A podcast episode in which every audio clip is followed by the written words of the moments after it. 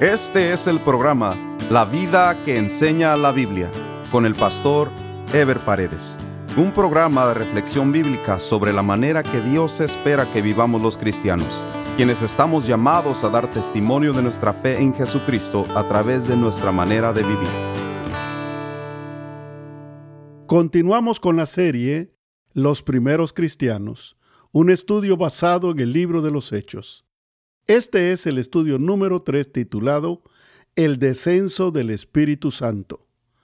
La trascendencia de los eventos sobrenaturales ocurridos en el Pentecostés radica en que Dios estaba acreditando y capacitando a sus discípulos para ser los testigos idóneos de su reino en este mundo. Si bien los hechos sobrenaturales como los estruendos, las llamas de fuego sobre las cabezas de los discípulos y las lenguas que hablaron, fueron las cosas que llamaron la atención de la gente, en realidad lo más importante de todo lo ocurrido fue que se empezaron a escuchar las maravillas de Dios en los idiomas conocidos.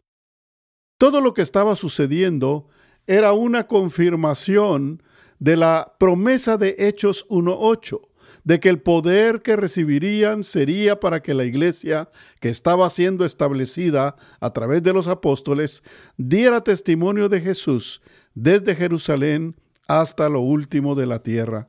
Hechos 2 del 2 al 3 dice, y de repente vino del cielo un estruendo como de un viento recio que soplaba, el cual llenó toda la casa donde estaban sentados, y se les aparecieron lenguas repartidas como de fuego, asentándose sobre cada uno de ellos. El poder sobrenatural de Dios se estaba manifestando. Una vez más, como lo había hecho cuando descendió en el monte de Sinaí, que se menciona en Éxodo 19 del 14 al 20, y como cuando Jesús nació en Belén, que se narra en Lucas capítulo 2 versículos del 8 al 14. Algo sobrenatural a la vista de mucha gente sacudió los cielos. El estruendo era como la trompeta de Dios para llamar la atención de la gente, porque lo que Dios iba a manifestar sería trascendental no solo para los judíos, sino para todas las naciones bajo el cielo. Esta fuerza llenó toda la casa donde estaban los discípulos, como para manifestar una plenitud de autoridad y poder sobre las personas y el lugar donde la iglesia estaba siendo iniciada. La Biblia dice que a cada uno de ellos se les aparecieron lenguas como de fuego sobre sus cabezas. Cuando Lucas habla de lenguas como de fuego, no está hablando de las lenguas que hablaron posteriormente los discípulos y seguidores de Jesús, sino está hablando de llamas de fuego sobre sus cabezas. El fuego en la Biblia ha simbolizado tanto juicio como purificación. Es evidente que en este caso el fuego simboliza el poder purificador de Dios sobre cada vida que ha sido llamada para ser útil en la obra de Dios. Poder y autoridad son depositados sobre cada individuo que va a ser testigo del reino de los cielos en este mundo. Es por eso que cada creyente necesita la manifestación individual del poder de Dios y la llenura del Espíritu Santo en su vida, a fin de poder contribuir como escogidos a la gran tarea de proclamación de la iglesia de la cual formamos parte. Las maravillas de Dios se escuchan en todos los idiomas, como dice Hechos del 2, del 4 al 12 y fueron todos llenos del Espíritu Santo y comenzaron a hablar en otra lengua según el Espíritu les daba que hablasen. Moraban entonces en Jerusalén judíos varones piadosos de todas las naciones bajo el cielo. Y hecho este estruendo, se juntó la multitud, y estaban confusos, porque cada uno les oía hablar en su propia lengua. Y estaban atónitos y maravillados, diciendo, ¿No son Galileos todos estos que hablan? ¿Cómo pues les oímos nosotros hablar cada uno en nuestra lengua en la que hemos nacido? Partos, medos, elamitas y los que habitamos en Mesopotamia, en Judea, en Capadocia, en el Ponto y en Asia, en Frigia, Panfilia, en Egipto y en las regiones de África, más allá de Sirene, y romanos aquí residentes, tanto judíos como prosélitos, cretenses y árabes, les oímos hablar en nuestra lengua las maravillas de Dios. Se confirma así la llenura del Espíritu Santo en todos los 120 que estaban presentes en la casa y comenzaron a hablar en otras lenguas bajo el completo control del Espíritu Santo. El Espíritu Santo hace de esta manera evidente lo que Jesucristo le había advertido a los discípulos anteriormente, que sería Él quien los capacitaría y los dirigiría en la proclamación del Evangelio. Es evidente que el control del Espíritu Santo es para que aquellos que son llamados a ser testigos se concentren en la proclamación del Evangelio. Las lenguas que hablaron los discípulos y seguidores de Jesús en aquel momento fueron idiomas humanos, tales como árabe, latín, griego, el idioma egipcio de ese entonces y todos los idiomas que se hablaban en la parte de Asia, de África y de Europa en esa época. No fueron pues lenguas angelicales o espirituales, ya que éstas vinieron más adelante, sino idiomas. Esto es importante por cuanto si bien más adelante se evidencia la manifestación de lenguas angelicales que no se entienden en ningún idioma humano, en el Pentecostés lo que se habló fueron idiomas conocidos. De esta manera quedaría claro de una vez por todas que el Evangelio sería y llegaría a través de la iglesia hasta el último rincón de la tierra, en el idioma o lengua que fuese necesario, para que hasta el último habitante del mundo pudiese conocer las maravillas de Dios y de su reino eterno. Esto nos lleva a la conclusión necesaria de que lo más importante del Pentecostés para los discípulos y para los cristianos el día de hoy, al recibir la llenura del Espíritu Santo, es recibir poder para hablar con poder y autoridad las maravillas de Dios en nuestro propio idioma y que el Evangelio sería llevado en todos los idiomas hasta lo último de la tierra. Toda la gente se quedó atónita unos impresionados y expectativos, otros incrédulos y burlándose, tal y como sucede el día de hoy. Unos escuchan y reciben el Evangelio, otros son indiferentes o se burlan al oírnos hablar las maravillas de Dios. Lo cierto es que la misión de la Iglesia quedó claramente establecida en el Pentecostés.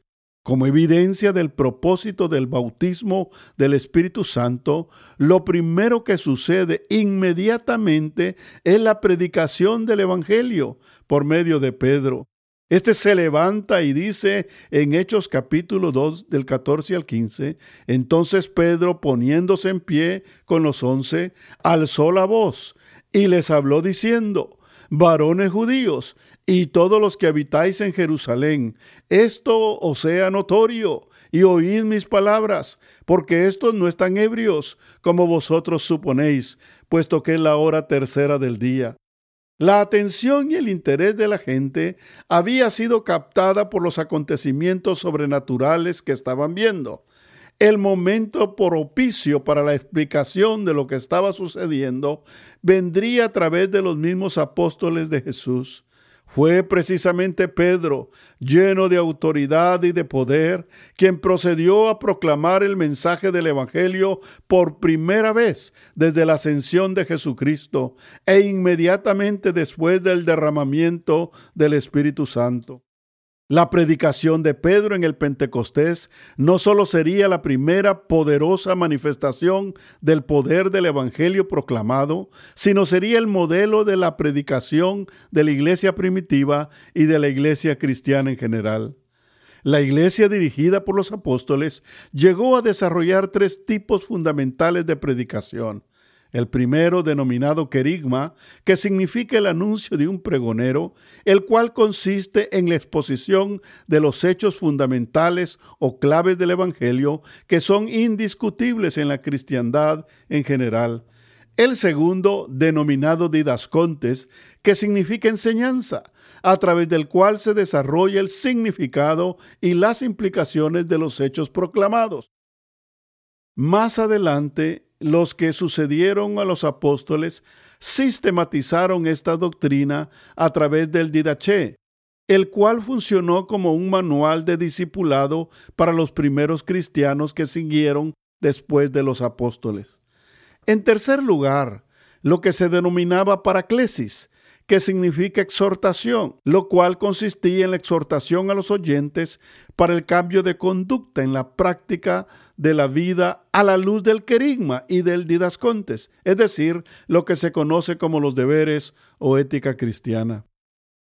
Más adelante la iglesia se ejercitaría también en lo que se conoce como homilía, que era el desarrollo de un tema a la luz del Evangelio. Este término se deriva de la palabra homilética, que se traduce como el arte de predicar el día de hoy. La predicación de Pedro es en esencia el querisma, o sea, la esencia del Evangelio. Es precisamente lo que nos muestra el libro de los Hechos, cómo el Evangelio fue predicado y explicado por los apóstoles y luego cómo la vida de los creyentes fue transformada a la luz de ese Evangelio.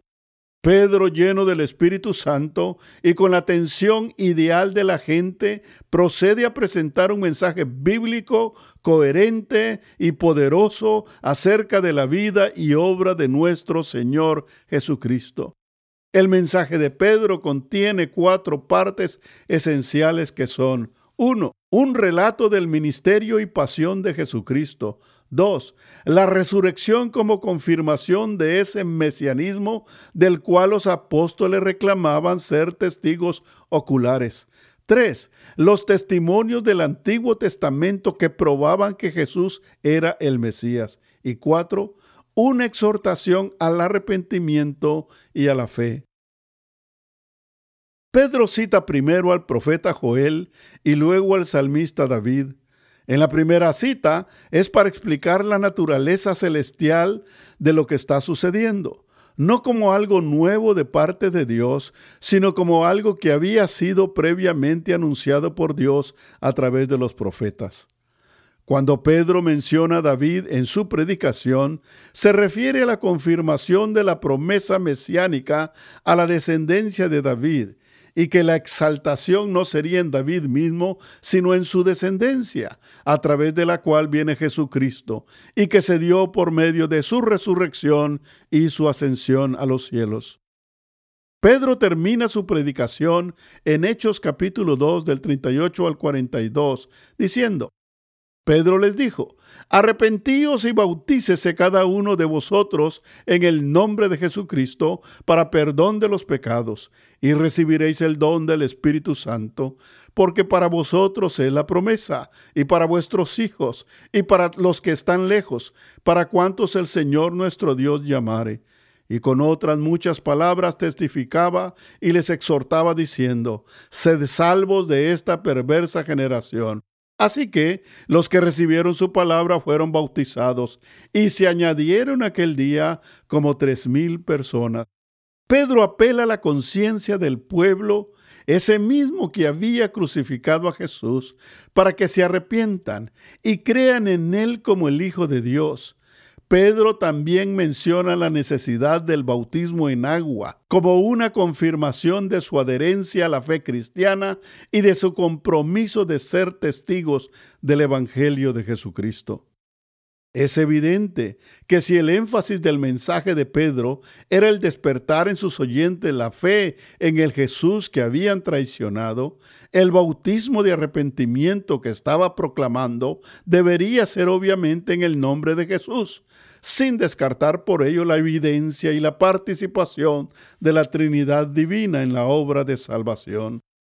La gente fue conmovida por las manifestaciones sobrenaturales, por haber escuchado en su propio idioma las maravillas de Dios, por la proclamación del mensaje poderoso de Pedro y por el llamado al arrepentimiento que éste les hizo al final. Tres mil personas se añadieron aquel día a la iglesia, siendo el inicio de una cosecha gloriosa que abarcaría todos los confines del mundo, en todos los idiomas, en todos los lugares y en todas las culturas que hay sobre la faz de la tierra.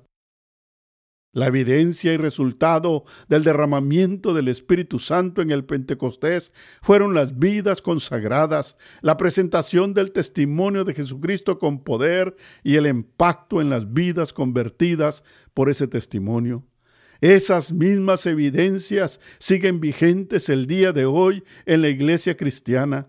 Se necesita el poder del Espíritu de Dios para consagrar y capacitar nuestras vidas, para que se proclame poderosamente la palabra y para que se vean resultados en las vidas que lo reciben.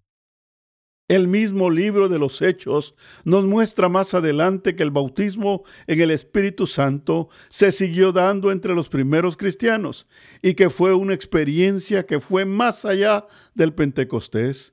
En Hechos capítulo 19 versículos del 2 al 6 se menciona a unos seguidores de Jesús que habían recibido el mensaje de Juan el Bautista, a los cuales Pablo les impuso las manos para que fueran bautizados en el Espíritu Santo, como dice Hechos 19 6.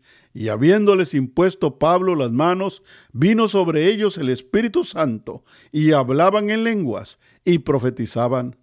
O sea que el bautismo del Espíritu Santo es una experiencia adicional a la salvación, para ser testigos de Jesucristo en este mundo.